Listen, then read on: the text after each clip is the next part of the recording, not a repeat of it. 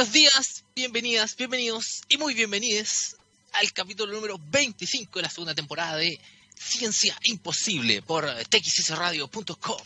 Ah, programazo, tenemos el día de hoy un programa más extenso de lo normal, fuera de lo común, un programa que choca los multiversos, va a estar muy, muy entretenido. Estoy muy motivado el día de hoy, voy hablando desde ya a la gente que está en, en la transmisión de Instagram. Recuerden que la editorial se hace también por allá y después seguimos solo en txsradio.com. Andrea Castro, Meron también, Iván Buto, So Paiput está, Rod, Rod Grande, Rodrigo, qué maravilla que estés por aquí, Lorinda Lorraine dándose una vuelta, Dan Buca, clásico también, Fernando Aravena, el día de hoy, 23 de agosto, no puedo eh, comenzar si no saludo a mi buen Gabriel Sillo, está ahí siempre en los controles que todo esto sea posible. Así que voy a dejar igual, como siempre, la página escrita acá en el Instagram de xsradio.com para que apenas terminemos la editorial se acuerden que se tienen que ir para allá. ¿Cómo le pongo aquí? Fijar comentario. Ahí está. ¿ah? Bueno, 23 de agosto tengo algunas cosas interesantes que mencionar. Eh, bueno, el fin de semana eh, tuvimos el... hubiera cumplido 100 años eh, Ray, Bradbury, que para todas las personas que recuerden sus crónicas marcianas, o el clásico Fahrenheit 451, ¿ya? También yo tengo que reconocer que si usted quiere aprender su, perdón, es 24 de, perdón, 24 de agosto, yo estoy, estoy, estoy pifiado con, con las fechas, sí, sí, sí, ahí me están, me están corrigiendo. Un 24 de agosto de 1832 fallece el físico francés Nicolas Leonard Sadi Carnot, más conocido en termodinámica como el fundador oficial de la disciplina, a pesar de que ya se conversaba antes, y conocido también en, en el área como eh, por el ciclo de Carnot. ¿ah? Tejías Not se tiene que ir, pucha, no importa, vamos a dejarlo después online todo esto para que lo pueda seguir en Spotify, en SoundCloud, en mi canal de YouTube, todo lo de TXS Radio queda en esas redes, así que no dejen de buscarlo. Oye, un natalicio importante en, el 1899. Eh, un día como hoy nace Jorge Luis Borges, gran escritor, latinoamericano a nivel mundial. Nace en Buenos Aires, Argentina, un 24 de agosto de 1899. Eh, no sé cuánto ustedes habrán leído de, efectivamente es algo bien, bien, bien conocido. Y fíjate que yo, ¿por qué quiero destacar el, el nacimiento de Jorge Luis Borges el día de hoy? Porque en muchos libros de ciencia se cita a Jorge Luis Borges, aunque no son más que ejemplos metafóricos para darle un poquito más de brillo a las explicaciones técnicas. Sin embargo, un caso especial es el Jardín de Senderos que se bifurcan, que fue publicado en el 41, y fíjate que eh, extrañamente, eh, una, una increíble coincidencia, él ahí de cierta forma entrega eh, soluciones a la mecánica cuántica, sin saberlo. Eh, la tesis doctoral de eh, Hugh Everett, Hugh Everett III, de hecho, publicada en el 57, 16 años después de eso, fue, tiene la idea de la interpretación de los muchos mundos, esta idea de los universos paralelos, que es abordada primero en esta novela de Jorge Luis Borges, la del jardín, así que me parece tremendamente eh, coincidente o incluso mucha gente llegó a decir que tenía que ver, no porque Jorge Luis Borges supiera mecánica cuántica, sino porque estaba muy inmersa su mente en el entramado cultural del siglo XX. Lo mismo le pasaba a Julio Verne, él eh, estaba tan al día con lo que se hablaba en ciencia, con lo que se sabía y con lo que se iba descubriendo, que mucho de lo que él efectivamente escribía estaba muy adelantado, porque él proyectaba correctamente las cosas en este ejercicio eh, de futurismo. Pero para eso tienes que estar muy atento, muy atento a qué está pasando alrededor. Chris Pilot está con nosotros también, Microbio Back, cesamos. Eh, viste Diego recordando el, ciclo de, Carnot en termodinámica. Seguimos avanzando. En 1915 nace James Tiptree Jr., probablemente no conozcan a este escritor de, ciencia ficción porque efectivamente es un seudónimo y su nombre real es Alice Bradley Sheldon, una de las tantas mujeres que tuvo que escribir ciencia ficción con seudónimo de hombre para poder escribir realmente. Y eh, bueno, en el 76 se descubrió su identidad por, porque unos fanáticos se pusieron a revisar el obituario de su madre y ahí descubrieron. Su obra, eh, su cuento más, eh, más importante se llama Houston, Houston, Do You Copy? Houston, Houston me recibe, donde te cuenta la historia de unos astronautas que después de volver de un viaje a la Luna, sufren una especie de, de viaje o de alteración espaciotemporal y llegan a un planeta muy en el futuro, donde las cosas no son como se esperaban y donde principalmente la sociedad, después de haber sufrido una extraña y desconocida pandemia, qué coincidencia, ¿no? Eh, termina estando controlada eh, por principalmente, digámoslo así, no existe ya un patriarcado, sino que eh, son las mujeres las que reciben a estos astronautas y es bastante bastante eh, buena eh, en ese sentido. Piensen ustedes que esto se publicó en, los 70, 80, así que, uff. Mira, y Cari, Carlos Gendo está con, nosotros, yo me estaba justo acordando de mi, de mi compadre esta mañana. En 1994, una efeméride bien geek, el 24 de agosto del 94 sale a la venta Windows 95 si es que usted está en una generación similar a la mía, probablemente haya sido ese su primer gran sistema operativo. Yo tengo que reconocer que partí con el Windows 3.1, después 3.11, pero no vamos a hablar de eso. Windows 95, el más popular en su momento, más vendido, toda una época de Windows 95, eh, los juegos que sabían en ese momento, los, eh, todo lo que hizo Office, que nunca, nunca se detuvo, nació, eh, salió a la venta el 24 de agosto del 94. Y una efeméride más, ya que les tengo que contar lo que vamos a hacer el día de hoy, que tiene mucho que ver. 24 de agosto de 2006, la Unión Astronómica Internacional redefine el concepto de planeta y el querido y admirado Plutón deja de ser el noveno planeta del sistema solar para pasar a ser un planeta enano. Eso ocurrió el 24 de agosto de 2006. ¿Y por qué les estoy comentando con, tanta vehemencia lo que estoy mencionando el día de hoy, porque hoy es un día muy especial. ¿Por qué? Porque en la mañana le saqué las rueditas chicas a mi bicicleta. porque hoy no es, una, no es solamente una invitada la que voy a tener, esto, esto es un crossover, una, una colaboración, un choque de posibilidades a través del hiperespacio.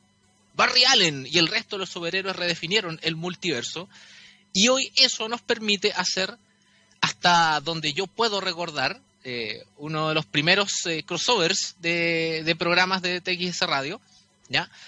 Y el día de hoy voy a estar, la primera parte de este crossover va a ser mi programa en Ciencia Imposible, voy a estar con la, con la Tere Paneque, que está con nosotros en, en, Fuera de órbita los lunes a las 2 de la tarde, y este programa, la segunda mitad, la vamos a hacer a las 2 de la tarde, por TXS Radio, pero en el programa de la Tere, en Fuera de órbita.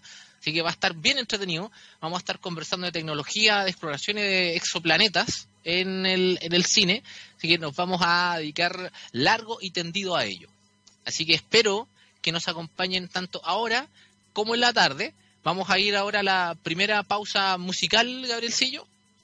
Vamos a dejar la editorial hasta acá y acuérdense que ahora que termina la editorial se van a txsradio.com y seguimos allá, oficialmente ya con, la Tere, y démosle. Vamos entonces con musiquita cuando quieran más y seguimos en este super crossover de Ciencia Imposible y fuera de órbita por txsradio.com. Científicamente rockera. Ahora sí, de vuelta ya con Ciencia Imposible, recordándoles que la semana pasada, eh, si no, no, si no me equivoco, fue hasta el día de ayer, se cerraron las inscripciones para la fase 1 del de, eh, concurso de Samsung Soluciones para el Futuro. Así que espero que eh, la gente que sea de colegio, profesores, profesoras que haya a lo largo de Chile, que haya estado atento a esto, se haya podido inscribir porque ya terminado la, ya terminó, dijo terminamos el Barça, yo no, estoy organizando, pues ya terminamos la fase 1 y, da, y dale con eso. Eh, me siento parte. Así que eh, para que estemos atentos a qué se va a venir, pues recuerden que parte de las personas que sí están en ese, en ese programa es, por ejemplo, Barbarita, Barbarita Lara, que está en Tech and the City, acá en la TXS Radio, eh, no hoy, pero está con, eh, con, el, con los equipos que van a salir más, más adelante. ahora sí estoy online con la Tere, Tere Baneque. ¿Cómo estáis? Bien, bien, y tú, Roby, súper súper contenta de partir la mañana hablando de ciencia contigo. Ay, qué bacán. Oye, yo tengo que decir que yo fui muy insistente con, con este crossover. Teníamos, teníamos que hacer que hacer algo así y, y nada, esperemos que, que a la gente le guste harto. Sí, no, yo creo que se viene súper entretenido y, y, y, más que insistente soy yo con mi caos de, de, no poder organizarme bien. Aquí me ven en la radio como una persona súper ordenada, pero en verdad yo soy re caótica, así que gracias Robbie de nuevo, esta en verdad fue tu idea y, y yo estoy feliz y súper on board para que partamos este lunes con todo ahora y después a las dos en fuera de órbita. Eso mismo, así que dediquémonos con calma nomás, sin apuro. Total, tenemos esto y tenemos dos horas para hacer esto, así que... ya mira, yo traje una, yo básicamente hice una lista de, de, películas, yo tengo que reconocer que en el momento elige la tele, ya mira, eh, hablemos de, ay, le mandé como 20 películas, me tuve que frenar, gobiernate, pero creo que la primera que estuvimos conversando fue Avatar, la de James Cameron. Sí, maravillosa, no, a mí, a mí me encanta Avatar, bueno, y también feliz de que el Robin me haya mandado toda esa lista de películas, porque así tengo panorama, una vez que defienda voy a sentarme a ver todas las películas que no he visto, eh, pero Avatar es una película clásica, parece que viene la parte 2 pronto, pero en cuanto estaría, a viajes espaciales, bueno. sí, no, es una, es una obra maestra, así que vamos con Avatar, Avatar, este viaje hacia Pandora. Claro, y sabes que a mí una cosa, yo sé que lo vamos a destacar en, en la tarde, por, más que nada por la parte eh, más exoplanetaria, pero básicamente en Avatar no, no van a otro planeta, sino que van a la luna de un planeta. Que es, porque Pandora es una luna de este planeta ficticio que es Polifemo, que es un gigante gaseoso que orbita Alpha Centauri A de, de, de este sistema. ¿ya? Sí. De hecho, yo no tenía idea lo que era Polifemo. Polifemo en la mitología griega era el cíclope más grande de todos, una cosa así. Mm, así el, qué bueno, yo tampoco sabía eso. Algo que me llamó mucho la atención en todo caso, bueno, de nuevo lo vamos a conversar por la tarde, pero Alpha Centauri en el fondo es la estrella más cercana. Eh, y aparece entonces, eh, estoy viendo la fecha en la que salió la película, que es el 2009, no se había detectado un planeta en esa estrella. Eh, entonces encuentro muy curioso y lo podemos hablar por la tarde cómo han sido los planetas que sí hemos detectado actualmente en torno a esta estrella, porque hoy en día sabemos que hay señales de planetas, pero no son exactamente como este planeta Polifemo, pero es entretenido este tema de, la, de las películas de ciencia ficción, que lo eran en el 2009, cómo van avanzando a medida que la ciencia se pone al día. Muy entretenido. Ya, mira, entonces todo lo que sea, eh, lo, lo, vamos a ver así, todo lo que sea como detalle eh, planetario o, o, atmosférico o gravitatorio o de zona habitable, lo vamos a conversar en el programa tuyo, ¿cierto? Sí, sí, sí, por la tarde, ahí a las dos. Entonces, yo, le, yo ahora les voy a comentar respecto a Avatar, el cómo llegan primero a la luna de, de Pandora, que básicamente en el, mira, si no me equivoco, esta película está ambientada en el año 2154, entonces 150 años en el futuro se asume que eh, si, si, sale todo bien, ya el espacio está más que conquistado. Súper optimista en todo caso. ¿eh? En 100 años. bueno, pero uno, uno, uno, nunca sabe, aún, aún nos queda tiempo.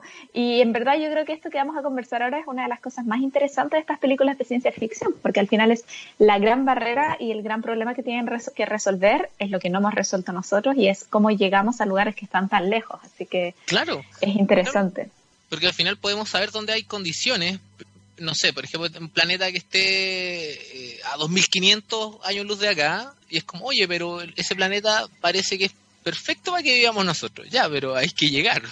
Exacto, sí. Entonces, mira, es esta ahí el dilema. Claro, es ahí el dilema, ¿está ahí?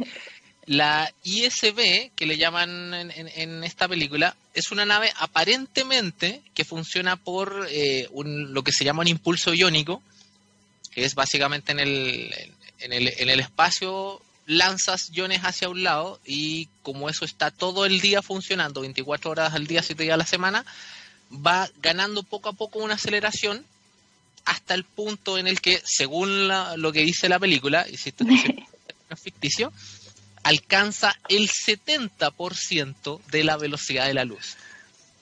y eso ya... Claro. Eh, Muchísimo. Así como ya. para que la gente tenga una referencia, hoy en día yo hablaba esto con, con los niños de mi curso que estoy haciendo hace unas semanas, hoy en día el ser humano ni siquiera ha llegado a un 1% de la velocidad de la luz. O sea, la sonda solar Parker, que es como la sonda que va más rápido y va súper rápido porque pasa cerca del Sol, entonces en el fondo el Sol le pega este impulso gravitacional para que gire más rápido, la luz va 1500, digamos 2000 veces más rápido. O sea, en el fondo ni siquiera alcanzamos el 0,5. Digo, vamos mucho más lento que la luz. Llegar a 70% de la velocidad de la luz es algo impensable hoy en día, o sea, absolutamente imposible. y mencionaste incluso que es un objeto no tripulado. O sea, un objeto tripulado va mucho más, tiene que ir mucho más lento porque si no nos hacemos papilla.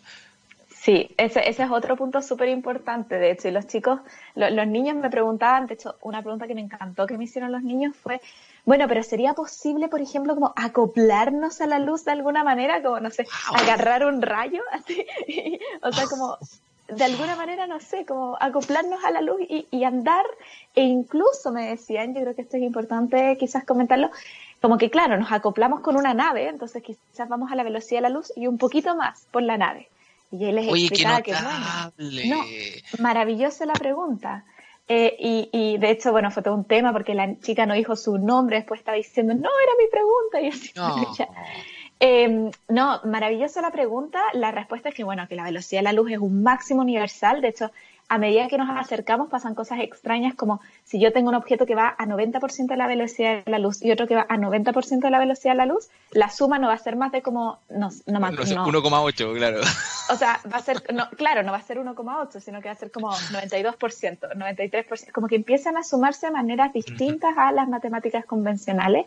Y además, como tú decías, o sea, si lleváramos tripulación, mientras más masa, mientras más material queramos nosotros impulsar, necesitamos cada vez más energía. Entonces, eh, es infactible pensar, de nuevo, con la tecnología que tenemos actualmente, quizás en 120 años más cambien las cosas, pero no sé, es imposible pensar en poder mandar cualquier tipo de masa, cualquier tipo de material a velocidades cercanas a la velocidad de la luz. O sea, la cantidad de energía que se necesita para eso es enorme.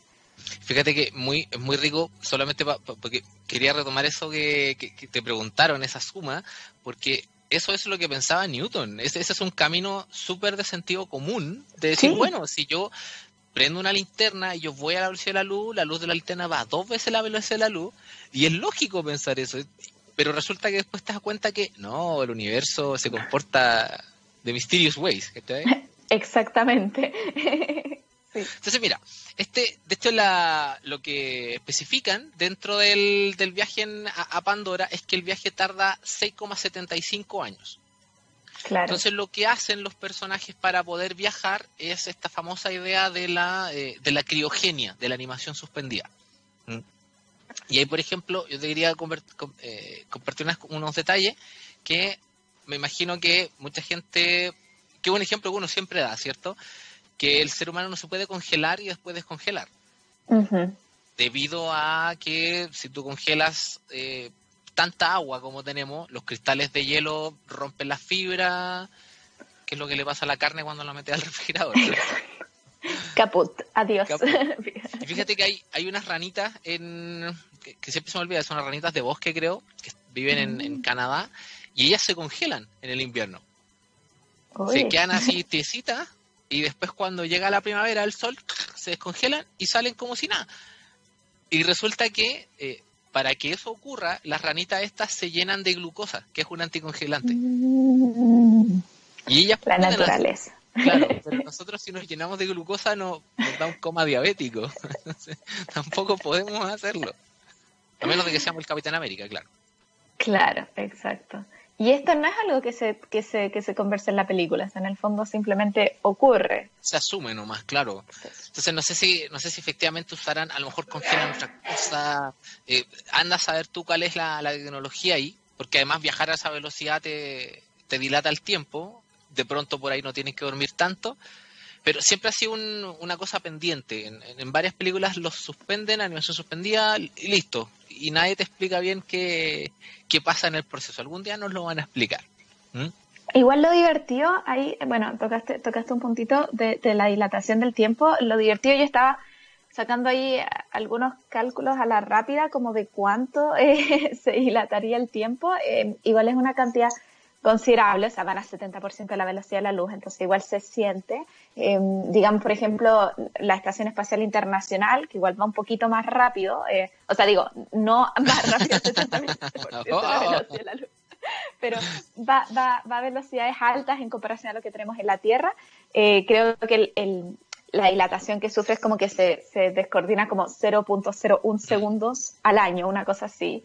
Eh, pero aquí es, algo más notable, pero lo entretenido es que siempre estas dilataciones temporales o espaciales van a ser con respecto a un sistema de referencia. O sea, en el fondo, para ellos el tiempo pasaría absolutamente normal. Ellos no es que vayan a sentir que nada cambie dentro de su sistema de referencia. El tema es cuando los comparamos con un sistema de referencia que ha estado estático y ahí está como esta paradoja de los gemelos que siempre se habla, de que tenemos dos gemelos sobre la Tierra, uno sale viajando, por ejemplo, a Pandora, a 70% de la velocidad de la luz, después vuelve a la Tierra y en el momento en que volviese a la Tierra se encontraría con su gemelo y si consideramos que el gemelo que viajó fue el que viajó, esto suena redundante, pero que eh, él viaja, entonces cuando vuelva el gemelo de la Tierra va a ser mucho más viejo, ¿no? Pero está el otro tema que es quién es el que viaja. O sea, podría ser que la Tierra hubiese salido volando a 70% de la velocidad de la luz y la nave se hubiera quedado estática y ahí es el gemelo que salió en la Tierra el que sería más joven en comparación. En el fondo, este tema de la dilatación temporal solamente quería decir que es algo que afecta en la comparación. Entonces, no creo que, por ejemplo, el tema de la hibernación sea necesario para contrarrestar esos efectos, porque yo creo que es algo que, no se aburran, ¿no? Yo también creo eso, que igual me parece un poco exagerado porque seis años y medio, o sea, bueno, ya es mucho tiempo, pero no estamos hablando de 2.000 años o 8.000 años, que es lo que necesitaríamos a nuestras velocidades. Fíjate que ahora que lo mencionaste, eh, se me vino a la mente algo que yo no había pensado en la película, que el protagonista es uno de dos gemelos. Claro. En la, primera un gemelo se va y el otro se queda en la Tierra porque le tiene un accidente y pierde las piernas y después es él el que va, entonces de cierta forma como que como que también lo ponen ahí. Y, solamente va a cerrar el, tema de, Avatar para pasar a otra película, quería comentar que cuando ellos van, porque obviamente en las películas no viajan por exploración, por curiosidad, viajan por necesidad, que, es como medio triste eso, tengo que reconocerlo, van a buscar un, un mineral en Pandora. Un mineral que ni siquiera le ponen nombre, que se llama el Unobtenium, ¿ya? que la tabla periódica lo ponen en el lugar 120, ¿ya? otra fila completa. Y se supone que en ese año, eh, según el, como el, empresario de la película, eh, un, un, trocito de, esta, de este mineral está evaluado en 20 millones de dólares. Entonces, a mí me llama la atención primero en cuál es el valor de 20 millones de dólares en el 2154. Claro. Claro, claro. Puede sea muy poco. Y segundo, no sé si la dilatación temporal eh, será, por ejemplo, ya, yo estoy allá y digo, bueno, ahora vale, no puedo estar mirando la bolsa de valores con una dilatación temporal tan grande. No, tiene mucho sentido. O sea, igual tardaría seis años y medio en volver a la Tierra. Entonces... Claro. ¿Qué saco con sacar ese mineral ahora? No sé. Eh, pero bueno, no pensaste en eso, James Cameron. Me parece, me parece un punto entretenido. ¿ah? Deberían, Robbie, consultarte antes de hacer estas películas. ¿ah? Pero en la segunda parte nos tienen que llamar. Ojalá, ojalá. yo, yo estoy a disposición. ya mira, pasemos a otro clásico, que sí o sí lo tenemos que mencionar, que yo sé que la gente también lo estaba pidiendo en, en las redes, que es Interstellar. Mi película favorita, voy a confesarlo. A mí me encanta, me encanta. Dije, ¿cómo no va a ser la favorita? Qué maravilla película. De hecho, fui dos veces, casi tres veces a verla al cine, al cine. Oh. O sea, así como yo, pan. demasiado bella la música. Yo paso escuchando la música Interstellar, nada. Yo hago mi hice mi tesis escuchando el soundtrack de Interstellar. Muy, muy linda. Sí. Te concentras, es como tum, tum, tum, tú te empiezas a subir, no te das ni cuenta. No, es tremendo. Bueno, en verdad yo soy fanática de los soundtracks de películas. Los encuentro muy, muy bellos. Partiendo por Harry Potter, así como ah. yo le caigo a todo. Mira, cuando hagamos un especial de Harry Potter, vamos a hacer otro cosa. por favor. Sí, sí, por favor. ya. ya, mira, en cuanto a la tecnología, porque obviamente la parte más de, lo que es el agujero negro y el planeta Mir lo vamos a conversar en, en, la tarde. Eh, se sabe que, de nuevo, la humanidad se tiene que escapar de la Tierra porque la Tierra quiere deshacerse de la humanidad, parece. como, no, váyanse, voy a llenar todo de tierra para que no puedan respirar. y eh, tienen esta, este problema que para ellos es lo que llaman el problema de la gravedad. Que nunca queda bien claro qué es, pero al menos desde un punto de vista físico yo entiendo que lo que buscan es una forma de... Eh, de Debería transportar a toda la gente, ¿no?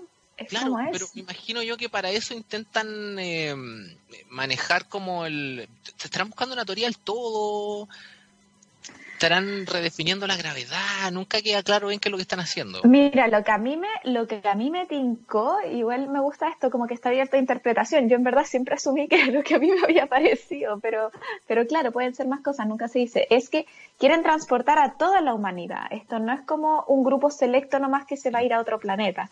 Y entonces el problema es que yo no puedo mover todo un planeta de un lado a otro. Entonces, ¿cómo de alguna manera yo logro, de hecho en, la nave final se ve como que hay gente para arriba, como que las cosas giran. Claro, en esta, en esta idea de los cilindros. Entonces, ¿cómo, ¿cómo yo logro hacer algún tipo de nave que pueda sostener tanto material, tanta gente? No sé, es, e, es, es re complicado en verdad. Pero no sé si yo le diría problema de la gravedad, pero, pero es como problema de encajar a toda la gente y transportarla, no sé. Claro, porque siento que están buscando, es como que están buscando una ecuación. Entonces, como que están, yo creo que están dando acerca a ver, como tú dices, cómo con los recursos limitados que tengo puedo impulsar o puedo hacer ingeniería planetaria y construir estos cilindros de que, lo, que los ideó eh, Arthur C. Clarke en algún momento y, en el pasado. Pero hay una cosa que dentro, ya, tenemos el, cilindro que obviamente simula una gravedad eh, rotando, pero por eso están como todos caminando por, por, el borde, que de hecho no es para nada extraña la idea, eh, me, parece útil. Aunque es raro, sí, por ejemplo, bueno, no puedo usar este vaso porque tiene jugo. Ah, pero igual puedo. Eh, por ejemplo, ya, tú tienes el cilindro, yo camino por dentro si el cilindro está girando y tengo la, la gravedad una cosa simulada. Pero si yo estoy, por ejemplo, en la orilla del cilindro caminando o por el otro lado, voy a sentir una atracción gravitatoria distinta por el otro extremo del cilindro. No sé si me, explico. Porque el centro de gravedad de un cilindro está justo por acá, más o menos. Claro. Entonces, si yo estoy caminando como por dentro, pero por este lado, por el lado de la tapa, ah. me voy a caer hacia, hacia adentro. Es verdad. Entonces, no sé si la rotación si el cilindro tendría que tener rotaciones distintas según la Como diferenciada, puede ser. Claro, porque un puro cilindro como un cigarro grande tendría ese problema. Claro, un cilindro no es un objeto como la esfera que está al centro y todos los puntos alrededor de la esfera apuntan hacia el mismo, hacia con, la, el mismo vector hacia el mismo centro, claro. Y caminas por dentro, no como una tierra hueca. ¿ah? Oye, interesante, no había pensado en eso. Muy interesante, en verdad, claro, porque el centro de masa eh, o sea, apuntas distintos los vectores dependiendo de dónde estás en el cilindro, efectivamente. Sí. Se supone que parte del problema que tengan ellos que resolver es, ese diseño también. Mm, exacto, puede ser. Y eso, problema de la gravedad, me gusta, me gusta. Claro. Mira, ¿viste cómo vamos sacando cosas? Buena, buena, buena, buena. Tú me mencionaste en Interstellar el tema de los trajes, de, los trajes espaciales que habían ahí, que como que te llamaban la, la atención. Los que usaba, por ejemplo, Cooper para para andar dentro de la nave, fuera de la nave. O sea, en verdad respecto a los trajes espaciales, yo lo que, lo que, lo que siempre es una crítica en general que se le han hecho a, las películas, que bueno, el gran problema ir al espacio bueno, uno de los grandes problemas es la radiación, ¿no? Yo, yo siempre hablo, trato de comentar que aquí nuestra atmósfera nos protege, pero es que a un nivel brutal de la radiación peligrosa del espacio. O sea, estamos hablando de que aquí no pasan rayos gamma, rayos ultravioleta, que podemos protegernos con bloqueador solar. A todo esto, ¿qué tiene el bloqueador solar que nos protege? El otro día estaba hablando de esto al almuerzo, así como brutal. Eh, pero en fin, la atmósfera nos protege frente a muchas cosas que en el espacio no hay. Y de hecho yo leía que uno de los problemas de ir a Marte, por ejemplo, es cómo yo hago trajes que sean capaces de proteger a los astronautas, porque incluso dentro de las naves espaciales ellos van a recibir radiación. Mm. Entonces necesitan, de, los astronautas, de hecho, si uno busca, tienen un periodo máximo que pueden estar en el espacio para evitar eh, recibir tanta radiación al nivel de que sea peligroso, que sea cancerígeno. Al día de hoy creo que los astronautas no se ha detectado que tengan mayores niveles de cáncer, pero es definitivamente uno de los problemas que están expuestos a esta radiación. Entonces, siempre los trajes espaciales como algo que sea un poco, no sé si criticado, pero sí se le ha buscado la quinta pata al gato o se ha visto, bueno, pero ¿de qué están hechos? Porque se ven tan delgaditos, ¿no? Como que se pueden mover. ¿ah? Cinemáticos, ¿no? O sea, digo, en el sentido de para el cine, como que se ven bonitos, el mismo problema con el marciano que después podemos ver, pero realmente en la práctica uno dice, mmm, ¿qué tela? ¿De qué estarán hechos estos trajes para que protejan frente a la radiación? Yo creo que eso hay que tener ojo, tener ojo que el traje es relevante porque obviamente mantiene la temperatura, necesitamos el casco para respirar oxígeno, eso tampoco la presión, claro. La presión, pero también la radiación, o sea, sin eso yo no podría estar 20 años explorando en el espacio, porque sería como estar 20 años en una cámara de rayos ahí. Y si está allá afuera tenéis micrometeoritos también, entonces tampoco... Además, claro. pequeñas balas que vuelan por ahí. No, sí, es re complicado el tema de los trajes, no es trivial, en el sentido de que igual es como una parte súper importante. De hecho, eh, hoy en día todas las misiones que vuelven a la Luna, ojalá con Artemis en el 2024 o cuando vayamos a Marte, uno de los puntos claves es los trajes, porque tienen que proteger y además, obviamente, ser lo suficientemente flexibles como para que la gente pueda caminar. Entonces creo que es un punto interesante eh, como conversar en las películas que yo sepa, nunca se discute tanto de qué está hecho el traje, pero ahí hay expertos que lo pueden ver y decir, mm, esta tela muy suave. Que a mí me pasa que veo también que son, salud, que son, eh, hay dos tipos de trajes, uno que es para estar dentro de la nave y otro para estar fuera de la nave, y eso que lo, lo intravehicular y lo extravehicular. Y por ejemplo en Interstellar y en varias películas eh, utiliza el mismo traje dentro y fuera de la nave. A mí, a mí lo que se me imagina es que el, traje que tienen en Interstellar está hecho para, no para el espacio exterior. Y si está hecho para el espacio exterior, dura poco afuera. Mm. Entonces, el, el, personaje, el protagonista, efectivamente, el, poco tiempo que pasa en el espacio exterior es porque se entregó a su suerte nomás. No sé si a esta altura es spoiler, pero, pero efectivamente, si el gallo no, no lo rescataban ahí, se moría. Es cierto, es cierto. es cierto, esa es la verdad. Se, muere. Ya mira, tú mencionaste de Martian. Iba, iba a decirle a Gabriel si hiciéramos una pausa, pero, pero déjole nomás si estamos el tiempo. Eh, mencionaste de Martian el, el, tema del traje, que efectivamente el, el, traje este también lo ocupan tanto en Marte como para salir de, de la delgada atmósfera de, de, Marte cuando lo, cuando lo terminan rescatando al tipo, ¿cierto? El mismo problema. El mismo problema. Gente el, traje como que hace juego con Marte. en el universo. ¿Ah? Como que hace juego con Marte el traje, como que tiene diseños sí, rojitos. pues no, los colores ahí son preciosos, los colores de The Batman. O sea, hay todo un trabajo cinematográfico, hay que, hay que, hay que dárselo. Está muy, muy bien hecha, sí, en cuanto a colores y formas. Mira, yo no pude determinar bien la, la, fecha, yo sé que mi problema me va a retar porque ella, ella leyó la novela, y yo sé que me lo comentó, entonces, yo sé que estaba la fecha en el momento, bueno, obviamente es en el futuro esto, pero eh, la nave que utilizan para llegar a Marte me parece fabulosa porque es casi una estación espacial internacional que claramente tuvo que ser armada, eh, no en, el, en la superficie, tuvo que ser armada afuera. Y esa nave tampoco aterriza en Marte, sino que se acerca y permite descender a Marte y volver. Tiene ambiente para estar varios meses, de hecho los protagonistas están varios meses en, en esa película, o sea, dentro de la, de la nave. Eh, y eso tampoco se ve tan, tan, tan, tan alejado de una estación espacial internacional 2.0. O sea, yo creo que hay que entender que yendo a Marte, eh, la vida sería, o sea, no sería como la Tierra. Eh, esto quizás sea un poquito al tema de planetas que vamos a ver por la tarde, pero creo que igual va, en, esto que decíamos de las naves. O sea, efectivamente tendríamos que tener algún tipo de base. Por eso también lo combino con lo que las misiones para ir a la Luna. Nosotros necesitamos ser capaces de llevar tecnología en la cual vayamos a poder vivir, porque vivir en la superficie como en la Tierra es imposible. Entonces, eh, es súper interesante que se solucione de esa manera, porque se han propuesto como dos cosas para Marte. Uno es vivir como bajo tierra, o bueno, ahí en The Martian tienen unos tomos, em, también puede ser, pero digamos que igual, de nuevo, este tema es que el material tiene que ser resistente porque la atmósfera... sí, sí, como que hay, eso es una de las críticas que se le hace a la película, de hecho, bueno, igual la tierra también es distinta, entonces esto de crecer plantas como que es difícil.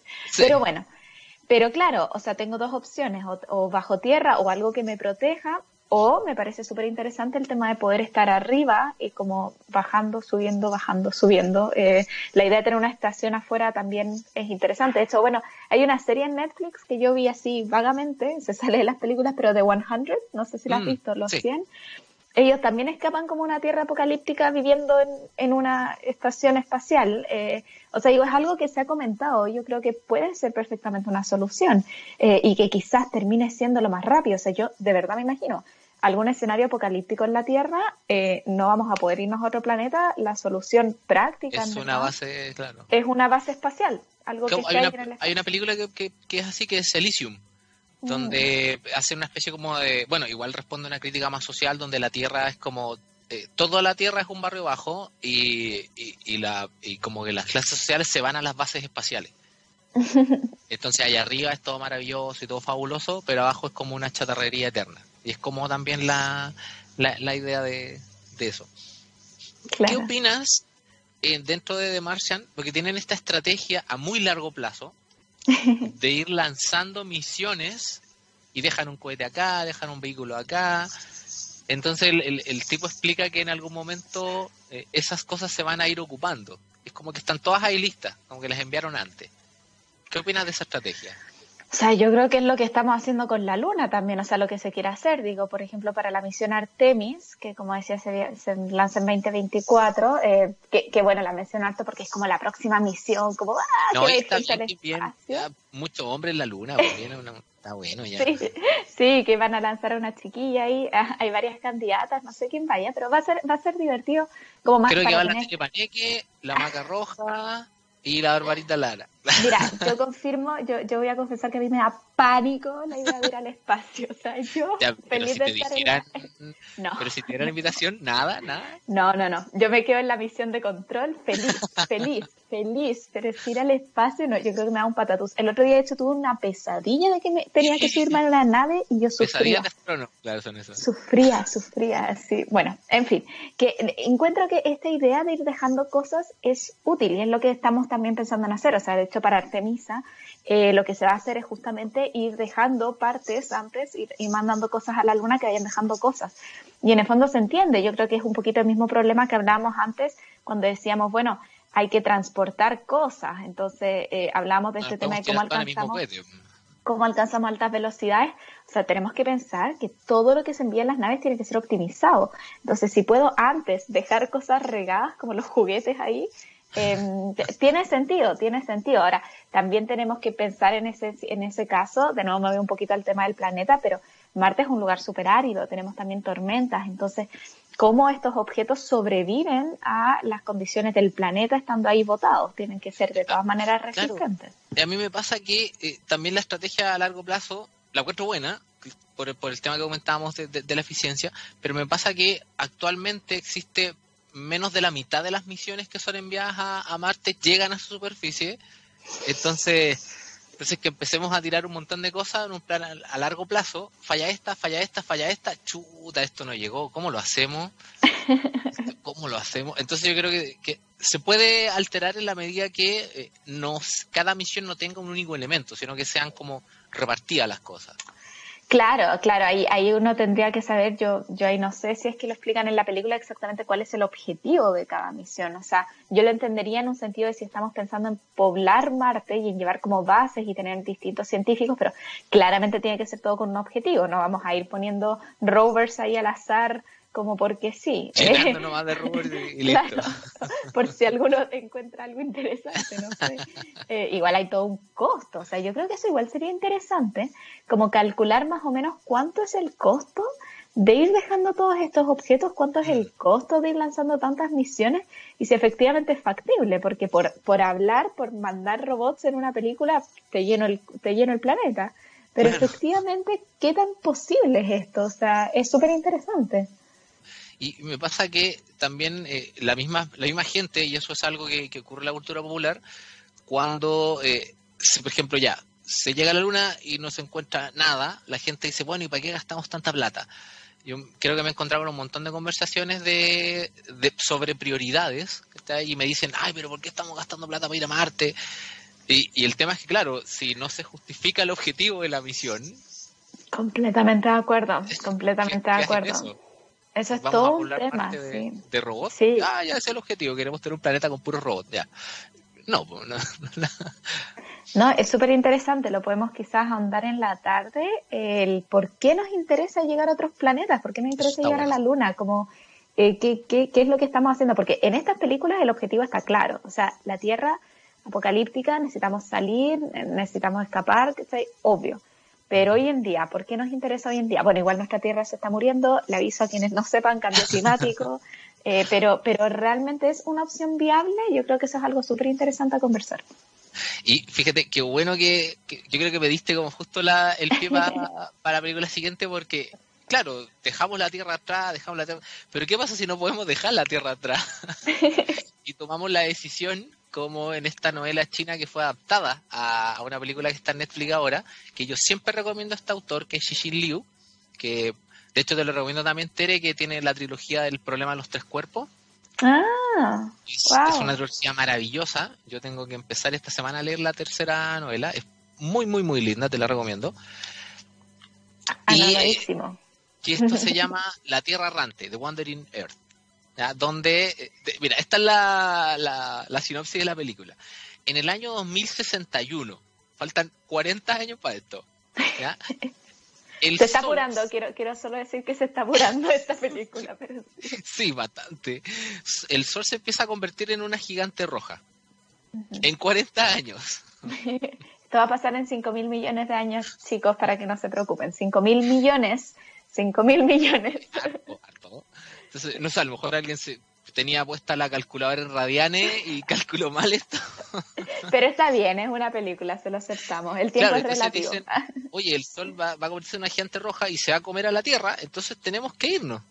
Y la humanidad decide mover el planeta Tierra, decide construir motores gigantes en el planeta, dos tipos de motores de hecho, los motores de torque para detener la rotación de la Tierra, y en un lado del planeta ponen eh, motores de impulso para empujar la Tierra a través del sistema solar y del espacio, porque dicen, mejor vámonos al, barrio de al lado, vámonos a Alpha Centauri, y, se van a poner a viajar no a la velocidad de la luz, bastante más lento, pero es una misión a muy, muy largo plazo. De hecho, la misión total que mencionan es de 2.500 años o sea, bueno, tiene un poquito más de sentido en cuanto a las velocidades, no tanto en cuanto a que estamos moviendo un planeta, pero, pero digo, pero intenso, durísimo. O sea, digo, creo que es como el sueño de los niños, así como clásica pregunta de niño, ¿qué pasa si el planeta deja de girar? ¿Qué pasa si nos movemos a través del espacio? Creo que eh, lo encuentro muy lindo porque como que nace de, la idea, yo diría, más directa que alguien puede tener. Bueno, no tenemos otro planeta, llevémonos al nuestro. O sea.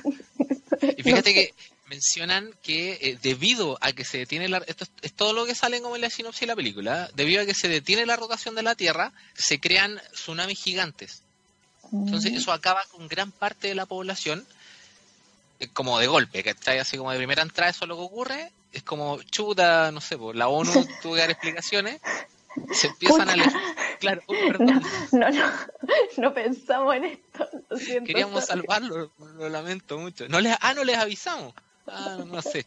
Ah, Efectos secundarios, lo, que vienen ahí en la, no les avisó, no sé, algo así parece que fue.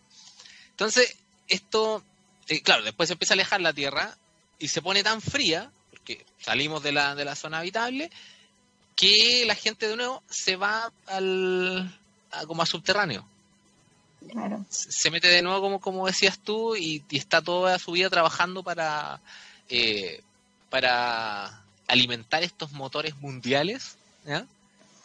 Oye, qué brutal. Es que lo encuentro brutal porque, porque claro, o sea, es una mala idea mover un planeta. Es una mala idea. Pero al mismo tiempo, em, si no tienes solucionado el problema de la gravedad interestelar, o sea, ahí volvemos quizás a ese problema. ¿Cómo mueves a toda la población? O sea, eh, ya tenemos un lugar donde cabemos todos. Em, o sea, mover el planeta yo creo que en, la realidad en verdad no es una opción. O sea, es como no tratar de mover tu casa en vez de cambiarte de casa.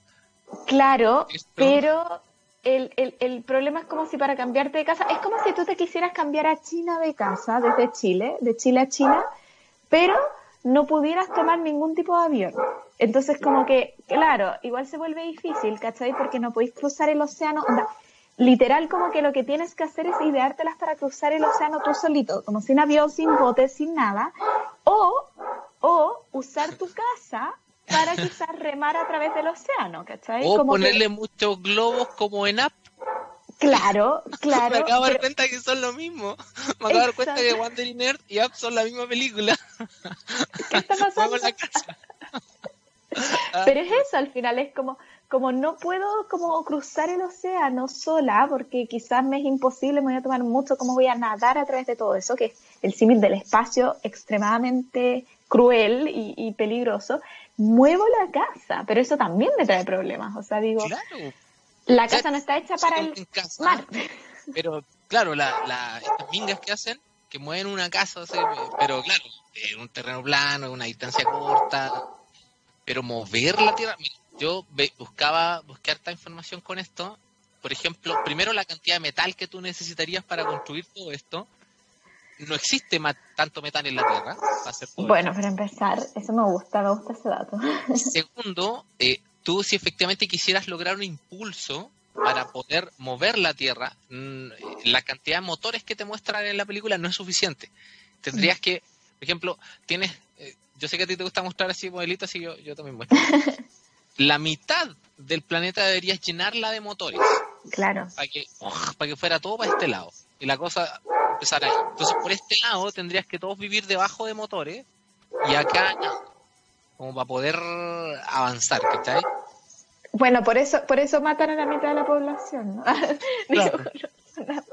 no, pero brutal. La verdad es que es algo absolutamente, yo creo que de todas las que hemos visto hasta ahora, quizás esta es la menos realista. O sea, incluso yo pensaría que es más probable que viajemos a 70% de la velocidad de la luz a que movamos el planeta, porque realmente es muy difícil, o sea, en verdad es muy difícil. Como creo que no ir mencionamos los tamaños de nuestro planeta eh, o, como lo complejo que es, porque también la rotación del planeta está dado por los procesos internos, o sea, tenemos un núcleo, tenemos actividad geológica, como que no es tan sencillo. y claro, lo de la zona habitable, adiós, o sea, no, difícil, Fíjate que yo la primera vez que vi la idea, que esto, mira, no puedo creer que ya son, quedan nueve minutos de programa, no, puedo creer. Eh, la primera vez que yo vi que se detenía la, rotación de la Tierra era en Pinky Cerebro. Cerebro quería detener la rotación de la Tierra porque si él la detenía, toda la gente iba a salir volando y él iba a quedar como gobernante. Porque se iba, su idea era como amarrarse un árbol mientras se tenía el, planeta. Yo desde ahí siento que eso es una mala idea. Bueno, que también es cierto todo esto, para que la gente sepa, nosotros estamos rotando, si esta cuestión pasa, se detiene, esto es igual que un auto a alta velocidad, pero sin cinturón. Entonces, adiós. Claro, em, todo el aire ese que está rotando alrededor, si tú paras la Tierra, el aire va a seguir moviéndose en capas, entonces unos vientos huracanados, no, quedan embarradas. No, Brutal, brutal, brutal. Oye, eh, solamente voy a empezar a hacer la invitación porque eh, a las 2 de la tarde vamos a hacer la segunda parte de este super crossover. Vamos a revisar las películas también, pero nos vamos a dedicar a eh, lo que es la especialidad de la Tere. Vamos a hablar de exoplanetas, vamos a hacer toda esta este otro análisis que no hicimos ahora, que lo fuimos dejando de ladito, ¿cierto? Sí, de todas maneras. Invitadísimos todos a este primer crossover, porque es que ha estado demasiado entretenido y yo ah, podría seguir hablando de esto, así que ah, de aquí en adelante eh, se vienen más, se vienen más, sí, sí, así que a las dos seguimos. Oye, aprovechemos, te tinca los últimos minutitos como va... Eh, mira, yo quisiera mandar saludos al, al, al, curso de caricaturas cósmicas que tenemos el miércoles la, la tercera sesión Así que harta paciencia, chiquillos, que, que se nos viene ese, ese día. Y yo sé que tú también estás haciendo cursos como para que mandes saluditos, ¿no? Yo, yo terminé mis cursos, estoy feliz eh, por la experiencia que tuve. Trabajé con chiquititos también junto con la Universidad de Chile, en mi caso, eh, haciendo cursos de planetas y extraterrestres, que es lo que a mí me encantan los planetas. Así que nada, todos los peques, eh, las peques que fueron parte de esos cursos, muy agradecidas de sus comentarios, de su participación. Voy a estar subiendo los dibujitos pronto. Y por ahora, yo ahora me concentro en mi tesis, así que eh, un cierre de, cursos ahí, pero espero volver, así que feliz, feliz y un saludo a todos los que participaron. Oye, yo quiero hacer solamente un, un, saludo del colegio Puyay Montessori, que este próximo sábado, el 29 de agosto, a las 11 de la mañana, vamos a tener una, una charla gratuita, ya gracias a, ellos que están haciendo esta actividad eh, en forma solidaria. Toda la plata que se reúna va a ser para una institución, así que estamos muy contentos por eso. La charla se va a llamar La ciencia de tres superhéroes yo voy a hablar sobre eh, Magneto, sobre la Mujer Maravilla y sobre la habilidad de hacerse gigante de Ant-Man. Entonces, esas tres cosas vamos a estar hablando el, sábado a las 11 de la mañana. Esto pueden buscarlo eh, en epuyay.cl con Y al final. Y en todo caso, igual voy a estar mencionándolo en las redes. Así que, oye, nos vemos más rato, posteriores. nos vemos a las dos, Robbie. Nos vemos a las dos muy emocionada y no sé si hay gente escuchándonos que tiene preguntas sobre estas películas que aprovechen de mandarlas porque así podemos también revisarlas las dos. Fantástico. Gracias Robbie por la invitación. Estuvo muy muy entretenido y vamos a seguir, eso es lo mejor. Aquí no se termina. Nos vemos Robbie. Oye, eh, Gabrielcillo, estamos listos entonces. Eh, cuando quieran más nos vamos a ir con un tema de Durán Durán, New Moon on Monday. Y eh, muchas gracias por estar en Imposible, pero sigan en la tarde a las 2 con Fuera de órbita. Y ahí la Tere toma la, la batuta, yo solamente soy pasajero durante la tarde. Así que eso, que les vaya muy bien y nos vemos a las 2. Chau, chau, chau, chau, chau, chau, chau, chau, chau, chau, chau, chau.